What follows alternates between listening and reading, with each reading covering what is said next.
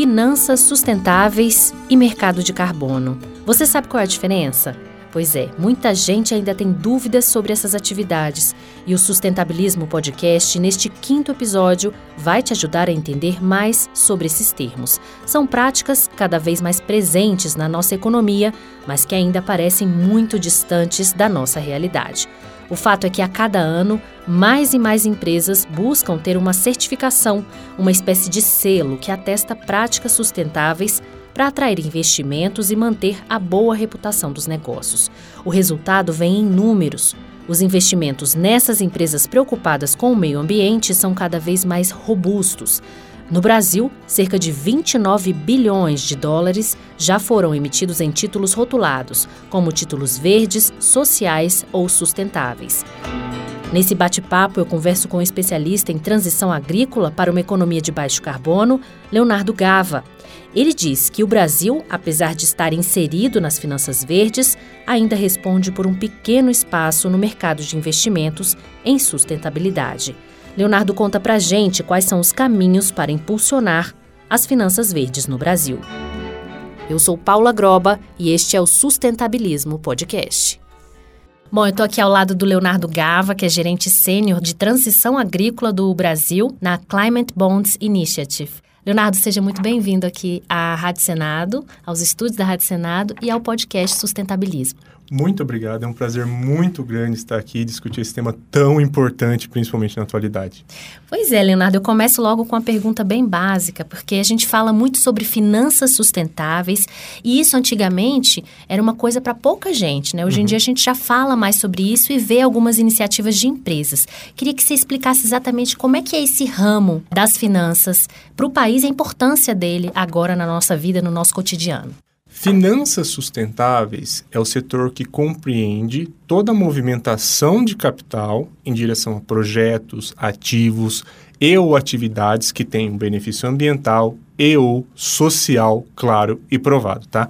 Esse mercado surgiu, a gente pode falar assim, em meados de 2007 com o que a gente chama de rótulo verde, tá? O que, que é o rótulo verde? O rótulo verde ele é uma classificação que é colocada numa operação financeira, que quer dizer que todo recurso daquela operação financeira está indo para um ativo, uma atividade ou um projeto que tem um benefício ambiental provado. Então foi a primeira vez que o termo finanças sustentáveis chegou na praça, todo mundo começou a falar disso, com esse rótulo verde. Esse rótulo ele pode ir num título, num empréstimo, qualquer instrumento financeiro, tá? Que quer dizer que o recurso daquele instrumento financeiro ele está indo para esses tipos de projeto que tem um benefício ambiental provado. Com o tempo, as finanças sustentáveis se expandiram, outros, outros rótulos surgiram. Depois do rótulo verde surgiu o rótulo social, claro, nem tudo é ambiental, nós temos também problemas sociais, mas é a mesma coisa, são instrumentos financeiros cujos recursos eles são direcionados para projetos com benefício social. Depois de algum tempo, entendeu-se que nem tudo é só nem tudo é ambiental e social de forma isolada, tá? Então surgiu o rótulo de sustentabilidade. Então, instrumentos financeiros com esse rótulo, os recursos eles estão indo para esses projetos que têm tanto o benefício ambiental como o benefício social. Mais recentemente surgiram dentro de, surgiu dentro desse universo das finanças sustentáveis que a gente chama de finanças de transição. Tá?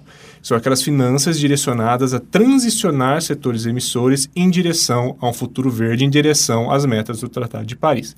Dentro desse subsetor transição, nós temos dois, praticamente, a gente pode falar dois rótulos. O primeiro dele é o rótulo de transição, uhum. que é o rótulo que determina que esses recursos eles uh, sejam direcionados para projetos ativos e atividades que estejam em linha com essa transição para uma economia de baixo carbono, ou os que nós chamamos assim no jargão inglês SLB ou SOLs, que são Sustainability Linked Bonds, títulos de dívida linkados ao desempenho sustentável ou empréstimos linkados ao desempenho sustentável.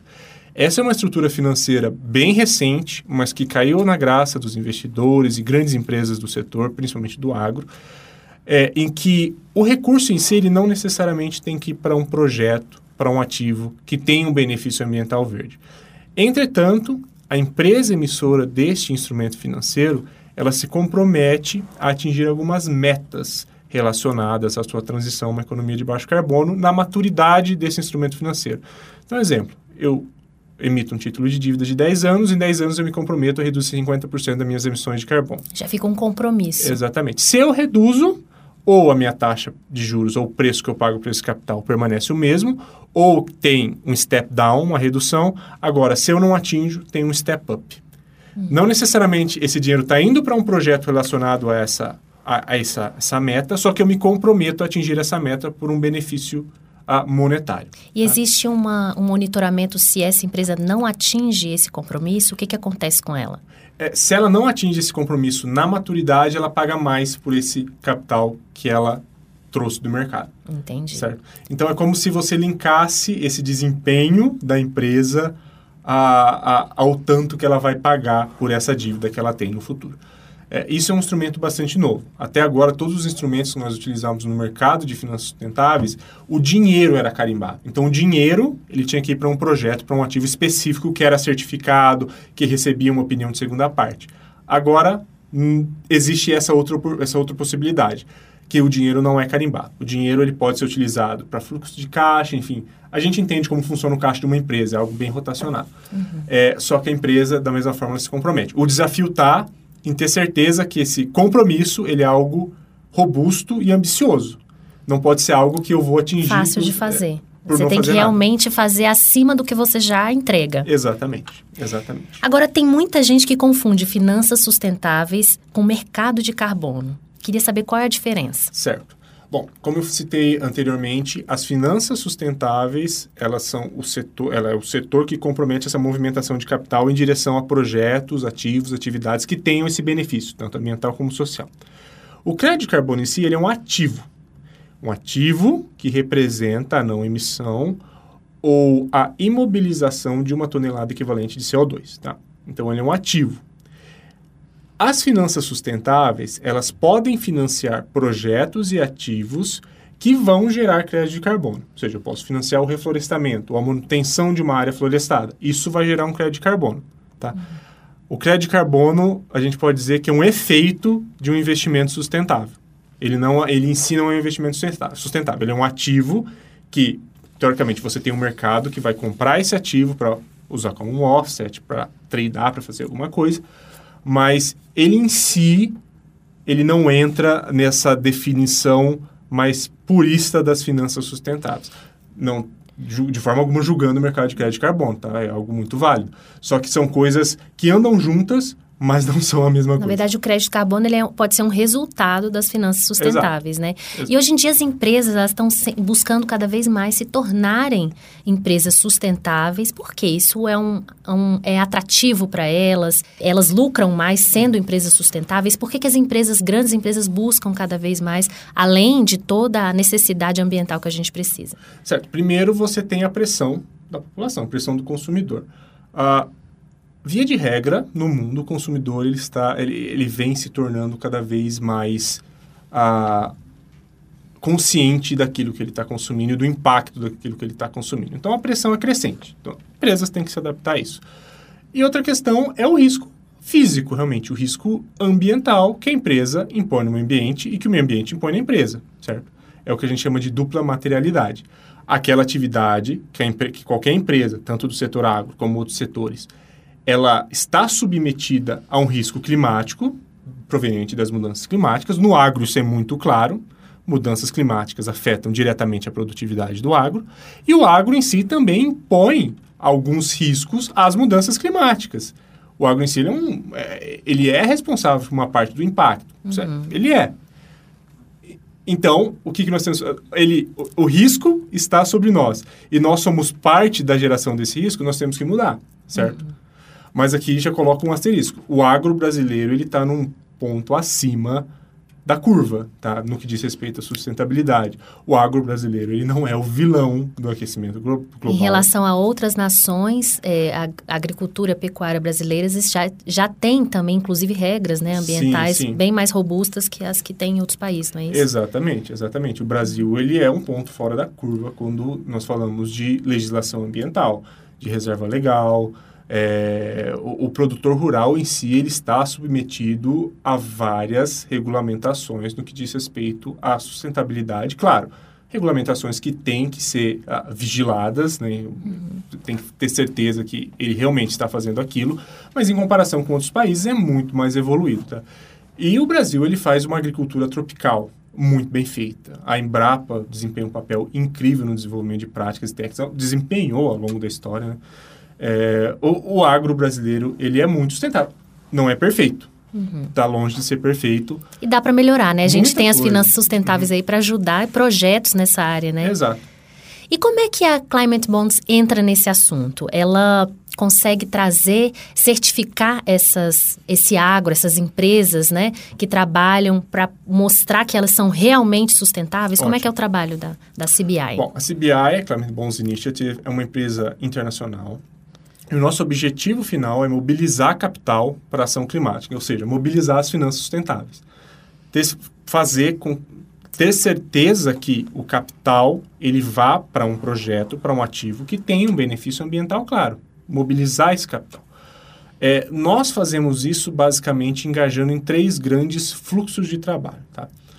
O primeiro deles é educação de mercado. Então, é fazer isso, é trazer para os stakeholders, produtores, cooperativas, bancos, o que são as finanças sustentáveis, por quê, quais os benefícios, como acessar essa oportunidade. Tá? Um segundo grande fluxo de trabalho nosso é análise de mercado. Então, a Climate Bonds mantém uma base de dados de todas as emissões rotuladas com aqueles rótulos que eu citei que já vieram ao mercado, que se alinham à nossa metodologia, não necessariamente certificadas, mas que pelo menos se alinham à nossa tecnologia. Nós disponibilizamos esses dados para os parceiros, mas também utilizamos isso para escrever relatórios e, e, isso tem uma interface muito grande com educação de mercado. Então, trazer os dados para o stakeholder, falar, ó, esse é o tamanho da oportunidade, é daqui que está vindo o dinheiro, é aqui que você pode acessar, tá? E nosso terceiro workflow, que é o nosso core business, que é a certificação. Então, a Climate Bonds Initiative hoje tem uma taxonomia verde. O que seria a taxonomia, só para explicar para o nosso certo. ouvinte? A, uma taxonomia é um documento que define quais os setores de importância para a transição a uma economia de baixo carbono. E dentro desses setores, nós, defini nós definimos critérios setoriais que vão classificar a elegibilidade de projetos, ativos e atividades em serem financiados por um título verde, que vai definir se, um, por exemplo, no agro, se um produtor ele pode se financiar através de um título verde, se aquele dinheiro está indo para uma operação que é sustentável, tá? E a partir dessa taxonomia com nossos critérios setoriais, nós certificamos instrumentos financeiros, títulos de dívida, empréstimos com um rótulo verde, ou seja, aquele que o recurso ele vai para um projeto com benefício ambiental, claro. E agora, semana passada, nós atualizamos o nosso esquema de certificação e nós passamos a certificar também os rótulos de transição, os SLBs, SLLs, e passamos também a certificar empresas e ativos. Então, hoje a CBI também certifica uma empresa do setor, uma estratégia de transição de uma empresa, não só um instrumento financeiro em si. Uhum. Então, por exemplo, um grande produtor rural entra em contato com vocês ou é buscado por vocês para mostrar o potencial que ele tem se ele é, investir uhum. na área ambiental, em sustentabilidade. E aí ele fala, tá, como é que eu começo a fazer essa transição? Aí vocês dão as indicações. Quando ele já tiver feito todo o dever de casa dele, de começar a iniciar a transição, ter todos os parâmetros para se tornar uma empresa sustentável, Aí, se tiver cumprido todos os critérios, vocês dão um selo, fosse uma, espé é, uma espécie de selo, uma certificação uhum. dizendo aquela empresa, esta empresa está trabalhando de acordo com as regras sustentáveis. É, exatamente, isso? é nesse caminho. É, uhum. É, o que a gente tem hoje para agro, tá? Nós temos um critério verde. Então, um produtor rural que queira emitir um instrumento financeiro, queira emitir um CRA, que queira fazer um empréstimo, e certificar que esse dinheiro está indo para um projeto, um ativo sustentável, uma agricultura de baixo carbono, nós conseguimos certificar essa transação financeira. Nesse esquema atual, não é um rótulo que vai para o produtor rural em si. Tá? O rótulo ele vai para essa operação financeira, ele vai para o dinheiro que esse produtor está gastando. E você tem os diversos benefícios em engajar nesse tipo de certificação. Um deles, bom, você atrai uma gama de investidores diferenciados, Uh, no Brasil, o volume ainda é pequeno, então a gente não pode definir se existe realmente um benefício econômico para quem está emitindo essa dívida, mas no mundo, em geral, existe. Tá? Na Europa, a gente vê muito o que a gente chama de greenium, que são uh, dívidas mais baratas para quem gasta esse dinheiro com práticas sustentáveis. E existe todo o benefício de trans, você transfere o risco, né? Então você está transferindo o risco basicamente para a CBI. Se você está emitindo esse instrumento de dívida, você fala que você vai gastar nesse projeto e a CBI está lá fomentando isso, falando realmente isso é sustentável, é uma transferência de risco. Esse produtor tem um risco muito reduzido reputacionalmente. Uhum. E os bancos dão é, maior facilidade em financiamento quando tem essa certificação? Vocês estão linkados com a questão do hum, financiamento? Não, não? nós somos um ente externo uhum. ao mercado. Tá? O nosso objetivo realmente é trazer os critérios e definir as melhores práticas. E colocar o rótulo na operação. Toda a parte de verificação realmente é feita por um uh, verificador acreditado da CBI. Existem vários no Brasil, tá? uhum. que são empresas de diligência, alguns exemplos, a uh, Bureau Veritas, Nint, diga-se tal, e a Sustainalytics, UI. No Brasil nós temos várias, tá? É, esse pessoal que faz a verificação desse produtor e que submete os relatórios para a CBI e a CBI ela só coloca o selo na operação. A gente não se envolve nessa estruturação, transação em si. O nosso objetivo é externo, é trazer a transparência ao mercado. Uhum. Tá? Isso é o que nós conseguimos fazer hoje para a agro. Como eu falei, nós estamos ampliando o nosso esquema de certificação. Hoje, eu, Leonardo, coordeno um projeto no Brasil e no mundo que tem como objetivo desenvolver os nossos critérios para a transição. Que aí, agora sim, nós estamos desenvolvendo esse passo a passo em direção a uma economia de baixo carbono. Esse produtor, a partir de então, bom, ele não se encaixa como verde hoje não quer dizer que ele esteja errado. Ele está em linha com uma transição até 2050. Em 2050 ele vai ser verde? Vai. Então é isso que eu quero definir. Uhum. Eu quero trazer oportunidades para esse produtor que se adeque nesse passo a passo até 2050. Tá? Esse é o nosso grande objetivo no momento. Na sua, na sua ideia, na sua opinião, uhum. hoje ainda faltam muitas informações, capacitação para esse produtor realmente chegar e procurar fazer essa transição, muitas vezes se tornar uma empresa sustentável? O que, que falta diante da potencialidade que o Brasil tem uhum. é, de estar tá cada vez mais sustentável, principalmente na área do agro? O que está faltando para a gente hoje é, concluir melhor uhum. esse serviço? Bom, quando a gente, a gente, saindo um pouco de finanças agora, pensando mais em agro sustentável, eu sou agrônomo, eu tenho um background grande de agricultura, muito focado em sustentabilidade. Ah, o grande gargalo que eu vejo hoje, são dois grandes gargalos, na verdade. Um é assistência técnica e o outro é risco de transição. Eu vou explicar isso. Bom, primeiro, assistência técnica. Porque normalmente práticas mais sustentáveis são práticas um pouco diferentes daquela que o produtor ele está acostumado a fazer. O produtor faz muita coisa sustentável. O produtor no Brasil faz plantio direto faz muito tempo. O produtor no Brasil faz rotação de cultura faz muito tempo, em geral, tá? mas ah, tem sempre novas tecnologias surgindo e novas tecnologias representam uma nova realidade na unidade de produção. Então, o produtor ele tem que se adequar a isso. Ele precisa de alguém para guiar ele através dessa tecnologia, porque a gente não é especialista em tudo. Uhum. O produtor ele sabe plantar soja, mas ele está acostumado com aquele sistema dele. Ele precisa de alguém que dê essa assistência. Ah, não, não vamos entrar no, no quesito quem deve, de onde deve vir essa assistência, se é pública, privada, enfim. Tem que vir de algum lugar. Tá? Ele precisa dessa assistência especializada. O outro grande gargalo é o risco da transição. Porque a gente pensa assim, bom, a gente precisa transicionar, a gente precisa chegar a um ponto mais sustentável. O produtor precisa mudar as práticas mais para que a agricultura ela realmente se torne carbono neutra, resistente, é, resiliente, sustentável no longo prazo. Agora, para o produtor, meu, isso é um risco para ele também. Ele precisa mudar as práticas dele completamente, completamente não, mas em grande escala, tá? Em alguns setores completamente. Alguns setores né? completamente. E é um negócio, gente, como qualquer outro. Isso eu tenho um pouco de dificuldade, porque muita gente não entende isso. Agro é um negócio como qualquer outro. Você tem um fluxo de caixa, você tem um custo e você tem um retorno, tá? Para ele, vai mexer em praticamente todas essas variáveis. Então, isso é um bloqueio muitas vezes. Então, nós, o, nós temos que tornar possível essa transição para que ela seja uma transição justa para o uhum. produtor. Ela, bom para os dois lados. Bom para os né? dois lados. Ela não pode ser abrupta.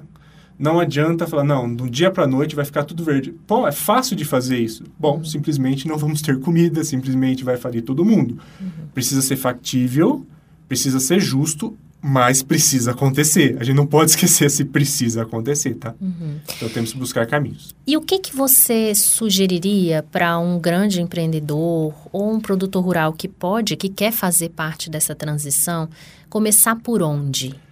Testar, testar. Não, ah, ah, quando você isso é algo que eu uso para minha vida. Quando você está em dúvida se alguma coisa vai dar certo ou não no, no, no mundo Longo dos negócios, prazo. começa pequeno. Testa, sente como funciona esse mercado. Você quer engajar com finanças sustentáveis, você quer buscar um financiamento rotulado, você quer uh, explorar as suas oportunidades nesse meio, testa. Não precisa financiar todo o seu sistema produtivo com título de dívida verde. Testa uma parte, testa aqui, testa ali, começa testando e, e, e acerta o passo. Não tenta mudar tudo de uma vez, porque do ponto de vista uh, econômico, isso não vai dar certo. Uhum. É, é, algo que eu também gosto muito de dizer. Um, um, negócio sustentável tem que ser sustentável em todos os quesitos, ambiental, social e econômico. Não, Sim, adianta, não, adianta ficar só num ou dois pilares, tá? Entendi. Leonardo, agora vamos falar em números. Uhum. Qual o potencial que o Brasil tem se a gente transformar uma boa parte desse agro em na transformar e trazer para finanças sustentáveis? Bom, é, num dos nossos últimos relatórios de oportunidade no mercado, nós estimamos que o Brasil tem ao redor de 160 bilhões de dólares em ativos potencialmente verdes. Porque é aquilo que eu falei, o Brasil ele é um país que faz uma agricultura exemplar exemplar, eu não me canso de repetir isso. Então tem muito, muita coisa boa acontecendo que ainda não é reconhecida. Então já estamos perdendo dinheiro, ou já seja, está. sem fazer nada, assim, nem sem mudar nada do que estamos fazendo hoje, a gente já ganharia muito mais. Exatamente. Quanto você falou? 160? Ao redor de 160 bilhões de bilhões. dólares. Exatamente. O, o produtor brasileiro ele é muito bom em fazer certo. Claro, tem o produtor ruim, eu não quero não, não gosto de generalizar. Existe produtor grande, pequeno, médio muito bom, existe produtor grande, pequeno e médio muito ruim. Uh, normalmente aqueles que fazem errado são os que vêm à tona, certo? Uhum. Mas a grande maioria é muito boa no Brasil.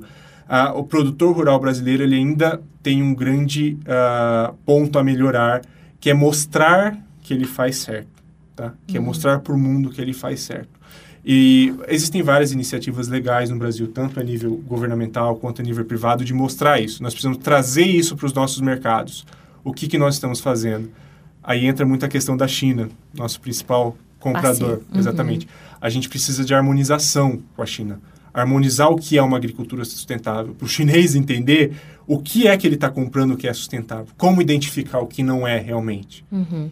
E, Dar um valor à sustentabilidade. Em quais setores da agricultura, da pecuária, você poderia citar que hoje a gente tem um, já um ganho efetivo e que poderia estar tá ganhando muito mais? Eu acho que muito geral, é muito geral. Uh, pecuária é um setor que é muito, muito entendido como um vilão no agro, mas que tem um potencial gigantesco para a sustentabilidade. Práticas de integração. O Brasil é pioneiro na integração à lavoura, pecuária, floresta.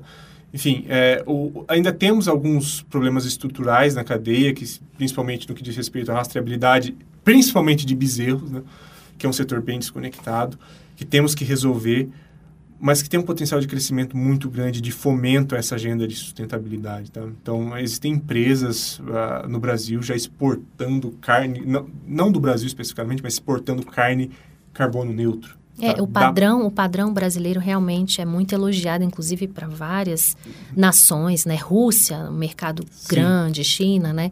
E eles são bem exigentes, né? Uhum. E, e, aí fica a mostra de que, de que a gente já trabalha, já faz um trabalho bem feito. O que falta, pelo que você colocou e eu posso concluir, é falta um pouco de capacitação, de chegar mais próximo desse produtor, que muitas vezes faz um trabalho já uhum. exemplar, uhum. e mostrar também, da outra parte, para o mundo que uhum. nós somos, nós temos um diferencial Exatamente. já, né? E esse diferencial não está sendo muito bem propagado Exatamente. da forma que eles entendam que isso. Agora a gente sofre uma pressão muito grande dos países, né? É, muita gente de assim com os olhos voltados todos para o Brasil para ver se a gente está fazendo direitinho. Então isso, por um lado, já existe, né? Eles estão de olho assim. Sofre, mas eu, isso é opinião minha. Eu ainda julgo que a gente é, responde a essa pressão muito mal. Hum. Nós precisamos ser mais transparentes e mais estratégicos e mostrar o que a gente está fazendo certo. É, o cenário melhorou muito. O, o, trabalho, tanto privado como do governo, nos últimos 10 anos, independente de governo, do que for, do que não foi. A, a visão do agro do, no, do Brasil no mundo melhorou bastante. Mas precisamos melhorar ainda mais. A gente, primeiro, a gente precisa mudar muita coisa que a gente faz tá? Não quero deixar aqui a mensagem que nós não precisamos mudar, nós precisamos mudar muita coisa, mas nós precisamos vender aquilo que a gente já faz, uhum. tá? Tem que passar por aí também. É, E, e, esse vender aquilo que a gente já faz, ele se relaciona tanto com o produto que a gente está exportando, como com atrair investimentos. Né? Porque tem muita gente no mundo querendo, querendo colocar dinheiro em coisas sustentáveis. E a gente tem a dar com pau aí uhum. para gringo colocar dinheiro. Exatamente. A gente está perdendo um, um, grande mercado, uhum. né? Agora, assim, a Climate Bonds é a única certificadora com relação a esse selo, né? Essa espécie de selo que vocês colocam. Uhum. É, como é que é? No Brasil existem outras? Tá. É, quando a gente fala em títulos verdes, que é o nosso, até o momento, o nosso principal, nossa principal atividade, certificação de títulos verdes, não entrando em transição, tá? uhum. É, existem basicamente três formas de você emitir, trazer um título verde, ou um empréstimo verde, ou qualquer instrumento financeiro verde a mercado. O primeiro é autodeclarar. Simples. Uhum. Eu, ah, eu vou fazer esse empréstimo, eu vou gastar isso para recuperar aquela área. Eu vou chamar isso de empréstimo verde. Cara, você pode chamar teu empréstimo que você quiser, você é livre. Uhum. Agora, bom... Quem é, vai atestar quem isso? Quem vai atestar isso uhum. e a gente já passou dessa fase. Agora o mercado, ele realmente ele exige que seja atestado. No início, dessa onda das finanças sustentáveis, muita coisa foi autodeclarada porque não existiam padrões, tá? É, muita coisa boa saiu disso, muita coisa, muita empresa séria fazendo negócio, mas muita coisa ruim também saiu. Bom, uhum. quando você baliza por conta, claro, tem muita gente que vai se aproveitar da situação para fazer coisa ruim. Ah, uma segunda forma de você emitir um título verde é o que a gente chama de atrave é, um, através de uma opinião de segunda parte, ou SPO, a gente usa muito o termo em inglês, Second Party Opinion. Ah, basicamente, o emissor dessa dívida, o tomador desse empréstimo, ele contrata uma empresa de diligência.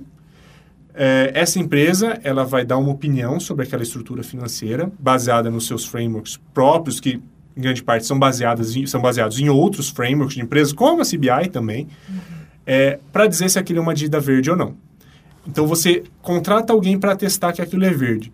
Isso já é um avanço muito grande em comparação a autodeclaração, certo? Você contrata uma empresa para te dar esse parecer. Agora, você entende que ainda existe aí um conflito de interesse? É. Porque é uma empresa emissora que paga uma empresa para dar um parecer daquilo que ela está emitindo. De forma alguma, falando que isso é ruim, existem muitos títulos verdes emitidos no Brasil, muitos, muito bons que receberam um SPO. Existem muitas empresas de diligência muito boas fazendo SPO as, as, empresas que verificam através do critério da CBI, grande parte também fazem SPO e são empresas íntegras, por isso que são acreditadores verificados, verificadores acreditados da CBI. Tá? Uhum. Uh, agora existe a terceira forma, que é a certificação, que é onde nós trabalhamos. O único esquema para certificação de títulos verdes no mundo é o da Climate Bonds Initiative. Como que funciona? Da mesma forma, eu tenho um emissor, alguém que quer tomar essa dívida, que vai gastar esse dinheiro em algum projeto eu tenho a CBI, que define os critérios que vai avaliar essa dívida, e eu tenho um verificador acreditado, que são essas empresas que são acreditadas pela CBI para verificar essa operação com base nos critérios da CBI.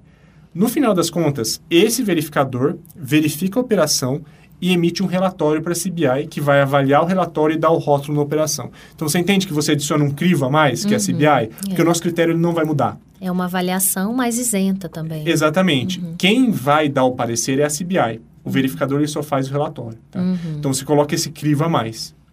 É, e esse é o nosso papel. É dar transparência e credibilidade ao sistema. Tá? Uhum. Então são essas três formas. Nós engajamos na certificação, claro.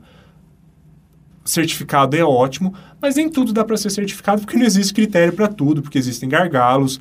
A CBI não é uma empresa gigante, então nós não temos mão para fazer tudo.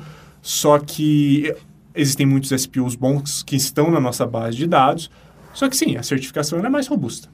Hoje em dia, as grandes empresas são as que mais buscam essa, essa certificação ou vocês têm também pequenas empresas que já estão buscando? A, gente atua muito no mercado de capital, então certificando títulos de dívida. O mercado de capital em si, não só o sustentável, como comum que nós chamamos de mercado baunilha, uhum. ele tem uma estrutura pra, para grandes emissões, tá? É, uhum. uma, uma operação de dívida ela tem que parar em pé. E para ela parar em pé, ela tem que ter um ticket grande. Entre aspas, um ticket relativamente uh, que sustente a operação, tá? Uh, então, grande parte das emissões que vem ao mercado, no mercado de capital, são emissões grandes por grandes empresas, grandes cooperativas, enfim. Agora, a gente entende que a gente tem que ser mais transversal na cadeia de valor, porque O grande precisa de fundos? Precisa.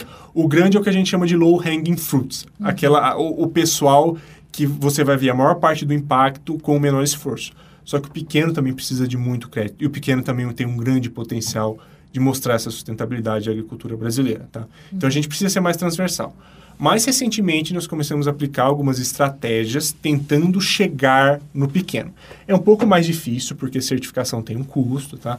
Ah, agora, é, Quais são os nossos focos hoje? Existe uma forma de você emitir um instrumento financeiro que a gente chama de pulverização. Então, um exemplo, uma grande cooperativa ela pode emitir um instrumento de dívida e os recursos serem pulverizados para vários produtores menores. A CBI certificaria uma amostra desses produtores e esse título de dívida seria um CRA verde, um grande, que seria disseminado para vários produtores. Tá? Essa é uma forma. Uhum. Agora, um produtor individual que busque essa certificação para emitir um título de dívida para ele mesmo fica um pouco inviável. Embora tenhamos emissões bem pequenas comparadas ao mercado de capital no Brasil, uma que eu sempre cito, uh, cito é uma missão que a, que a CBI certificou uh, de uma empresa, de uma startup que chama Um Grau e Meio, que é uma empresa que trabalha com tecnologias para prevenção de incêndios. Eles emitiram um, CRA. O CRA é um certificado de recebível, um instrumento de securitização. É, ele caracteriza, na verdade, um título de dívida, que ele pode ser estruturado e emitido por entes da cadeia de valor do agronegócio, produtores, empresas e tudo mais, para financiar a sua atividade. Então, é basicamente um pacotinho. Dentro desse pacote, você tem ah, alguns lastros, que pode ser uma CPR, que é um certificado de produto rural, que é, um, é uma promessa de recebível futuro, pode ser uma debênture, enfim, outros lastros, que é vendido para o investidor. Como se fosse um título do tesouro emitido pelo governo, que é vendido para a gente, para o governo agariar dinheiro. Esse instrumento de dívida é vendido para o investidor para agariar dinheiro para esse emissor. E o rótulo ele vai nessa emissão. Agora vamos falar sobre novamente sobre dados, pensando em expectativas para esse ano, 2023. Uhum. Quais são as expectativas em relação a finanças verdes no Brasil para esse ano? É, o mercado de finanças sustentáveis como um todo, envolvendo todos esses rótulos que eu citei, ele vem de uma crescente bombástica desde a sua concepção. Uhum. Ah, em 2022, o mercado deu uma leve estabilizada e uma leve queda. Leve. Não só no mercado de dívida sustentável, no mercado de dívida como um todo. Fatores macroeconômicos que nós muito bem conhecemos, guerra, inflação, pós-pandemia, enfim. O setor de, de, de, de dívida sustentável, junto com o mercado como um todo, ele deu uma desacelerada. Só que assim, a pressão não diminuiu, a oportunidade só aumentou e essas instabilidades macroeconômicas só deixaram mais claro que a gente precisa de uma transição. A gente precisa de um sistema financeiro, de uma indústria mais resiliente, tá? Então, o mercado ele tem um potencial gigantesco. Cada vez mais nós vemos fundos de investimento, investidores com mandato, buscando este tipo de investimento. Então, não é um mercado que eu vejo uh, reduzir ao longo do tempo. E, principalmente, eh, o mercado de dívida sustentável, ele ainda constitui uma fração muito pequena do mercado de dívida total. Então nós temos é, algum, se você é. vê do lado pessimista, uhum. nossa, é pequeno considerado ao todo, né? Você vê do lado otimista, mas bom, a gente tem todo esse todo aqui ainda para crescer. Para crescer. Uhum. Então a oportunidade é gigantesca. E para o agro nem se fala. É, aí a gente pode aproveitar o momento em que a gente está, né? Que os olhos estão bem voltados para o Brasil, é, com relação às expectativas de novo governo, novas ações, uhum. e começar a trabalhar mais nesse, nesse aspecto, né? Uma das, das ações aí que o novo governo já apresentou foi a saída da China uhum. e compromissos, principalmente com empresários né, da área do agro. Queria que você falasse um pouquinho sobre essas oportunidades que surgiram aí com essa uhum. viagem, novos acordos. Tem alguma novidade para gente? Eu vejo como a, a, parte mais importante da relação Brasil-China no agro a harmonização de definições. Então, principalmente do lado sustentável, nós precisamos ter certeza que os nossos compradores, a China, entenda o que é uma agricultura sustentável no Brasil, entenda o que são nossas legislações, entenda o que são nossos limitantes e que falem a mesma língua, tá? E que as exigências sejam fundadas nessa linguagem comum, tá? uhum. certo? Eu vejo que, claro, os acordos são muito benéficos para a indústria, só que eu ainda espero que mais seja comentado ao redor de harmonização de demanda. No caso, seria, na sua avaliação, um trabalho mais efetivo, tanto do Ministério, porque a gente sabe que o Ministério da Agricultura ele é muito efetivo nas conversas com outros países Uhum. para vender nossos produtos, né? A carne, Uhum. e mas, mas, de repente, uma união dessa, dessas pastas, meio ambiente e, Uhum. Sim. e agricultura, para poder levar essas duas informações na hora de vender nossos produtos? Ótimo. O que eu acho que tem que acontecer, e sua opinião, Leonardo, é algo que Climate Bonds ah, busca fomentar em todos os países que a gente está presente. Ah, a Climate Bonds, como eu citei, nós temos uma taxonomia verde global. Agora, ah, existe uma tendência muito grande de países desenvolverem suas próprias taxonomias para definir o que é ou não sustentável naquele país. Porque, claro, os setores são contexto específico. É muito difícil eu definir o que é uma agricultura sustentável no Brasil, da mesma forma que eu defino o que é uma agricultura sustentável na Europa. Na América Latina, a Colômbia foi o primeiro país a lançar uma taxonomia verde no ano de 2022. O México e o Chile estão desenvolvendo sua taxonomia verde. O Brasil está ficando para trás. Tá? Apesar do novo governo ter a bandeira da sustentabilidade, nós estamos ficando para trás. O Brasil, hum, recentemente, deixou de ser o segundo maior mercado para finanças sustentáveis na América Latina, passou para terceiro, atrás do México. Nós estávamos atrás do Chile, agora atrás do México. Então, nós precisamos de uma definição regional do que é uma agricultura sustentável, do que são setores sustentáveis, dos critérios que definem sustentabilidade nos setores, para realmente vender essas definições para o exterior. E nós temos que ter certeza que esses critérios, que essa taxonomia tenha interoperabilidade com as outras taxonomias. A gente tem que ter certeza que a nossa taxonomia seja harmonizada com a taxonomia chinesa, seja harmonizada com a taxonomia europeia e tudo mais. Mas entenda bem, que ser harmonizado não quer dizer falar a mesma coisa, quer dizer falar a mesma língua, tá? Então, ter as, as mesmas métricas, os mesmos focos, não necessariamente... Mas de acordo com cada realidade. Exatamente. Nós mas os precisamos- critérios parecidos. Sim, exatamente. Nós precisamos disso no Brasil. Isso Uhum. é opinião minha. A gente precisa de uma taxonomia verde. E a gente precisa de uma movimentação rápida nessa E isso direção. tem que partir do Ministério, do Ministério do Meio Ambiente, de, de que órgão Fazenda. federal? Fazenda. Isso tem que partir de fazenda. Bom, fica aí a observação. E assim, a gente falando sobre isso, é, eu e o Leonardo aqui conversando, só para mostrar para você ouvinte é, o universo da sustentabilidade, das finanças, né? É, a sustentabilidade, ela não traz só a questão da melhoria do bem comum, de trabalhar pensando no planeta, mas também uma forma de obter lucro, do Brasil ter um desenvolvimento maior, não causando tanto impacto ambiental. Eu agradeço muito a conversa com o Leonardo. Leonardo, obrigada pela presença aqui nos estúdios da Rádio Senado. Espero que você, ouvinte, tenha apreciado a nossa conversa, entendido um pouco mais sobre esse assunto, que é um assunto bem complicado, né, da gente entender no dia a dia, e que ajude você a pensar um pouquinho mais quando ouvir sobre finanças sustentáveis, sobre mercado de carbono, como é que é que o Brasil, em que lugar o Brasil está e aonde ele pode chegar. Leonardo, muito obrigada pela entrevista. Eu agradeço imensamente. É sempre um prazer. E a Climate Bonds Initiative, nosso time no Brasil, fica à total disposição. Nós somos super acessíveis. Então, qualquer dúvida, seja investidor, seja potencial emissor de dívida, a Climate Bonds Brasil fica à total disposição. Este foi o Sustentabilismo, podcast da Rádio Senado, disponível também nas principais plataformas de áudio do país, além do nosso site www.senado.leg/rádio/podcasts. Comigo na equipe do Sustentabilismo estão Ângelo Magalhães e André Menezes. Eu sou Paula Groba e fico por aqui. Até o próximo episódio.